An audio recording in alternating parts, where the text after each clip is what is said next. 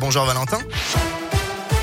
Bonjour Bastien, bonjour à tous. À la une de l'actualité, quelques jours après les déclarations polémiques d'Emmanuel Macron sur les non-vaccinés et l'adoption à l'Assemblée nationale du pass vaccinal, les antivax étaient de retour dans la rue hier pour protester. Des chiffres en augmentation par rapport aux précédentes mobilisations. Ils étaient près d'un millier à se rassembler à Clermont-Ferrand, plus de 600 à Bourg-en-Bresse, 650 à Saint-Étienne ou encore 500 au Puy-en-Velay. Les manifs se sont déroulés dans le calme. Concernant la situation sanitaire, pour la troisième fois, les contaminations quotidiennes ont dépassé le cap des 300 000 hein, selon Santé publique France. 303 669 nouveaux cas de Covid-19 ont été enregistrés ces dernières 24 heures en France, en léger recul par rapport à vendredi. On rappelle que l'examen du passe vaccinal, ce sera demain au Sénat. Dans le reste de l'actualité, le périlleux déploiement dans l'espace du télescope James Webb qui s'est terminé hier et 100% réussi. C'est féliciter la NASA, une prouesse qui rapproche un peu plus l'observatoire du début de son exploration du cosmos dans cinq mois et demi.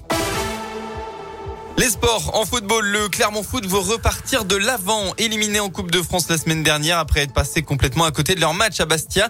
Les Auvergnats n'ont plus qu'un seul objectif, le maintien en Ligue 1. Et c'est justement un concurrent direct, Reims, qui se présente sur la pelouse du Stade Montpied cet après-midi. Pour l'entraîneur clermontois Pascal Castien, c'est clair, il faut lancer une série positive pour Reims, euh, face à Reims pour bien négocier ce début d'année qui s'annonce très chargé faut rentrer très vite dans le vif du sujet parce que on va voir Reims qui va être un match très difficile depuis qu'ils nous ont joué. J'ai vu tous leurs matchs, ils font vraiment de très bons matchs. Donc on va avoir une très bonne équipe. Et puis après, on va aller à Monaco, on va recevoir Rennes, Strasbourg entre les deux. Donc euh, tous les matchs, il faut qu'on prenne des points. Il faut qu'on retrouve du jeu et de, la disponibilité du mouvement. Il ne faut pas qu'on se laisse euh, vivre comme, comme ça s'est passé à Bastia. Autrement, on va au devant de cruelles désillusions, ça c'est sûr. Clermont Foot Reims, c'est à 15h avant le début de cette 20e journée. Le Clermont Foot était 16e au classement, les Rémois 14e. Ce soir, l'OL affrontera le PSG alors que le match entre Saint-Etienne et Angers a été reporté suite à des cas de Covid dans l'effectif angevin.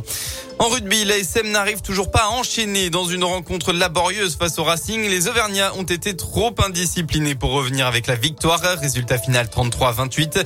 Le club prend le point du bonus défensif et est septième au classement du top 14. La météo dans la région ce dimanche, ce sera assez similaire à la journée d'hier. Hein. On retrouve encore quelques rafales de vent, notamment dans le Puy-de-Dôme et dans le nord de l'Ain. Malheureusement, beaucoup de grisailles et pas de soleil à l'horizon pour votre fin de week-end. Quelques averses sont attendues localement partout en Auvergne-Rhône-Alpes. Et puis côté Mercure, eh bien, vous aurez au maximum de votre journée entre 4 et 5 degrés avec des températures rapidement négatives dans les hauteurs.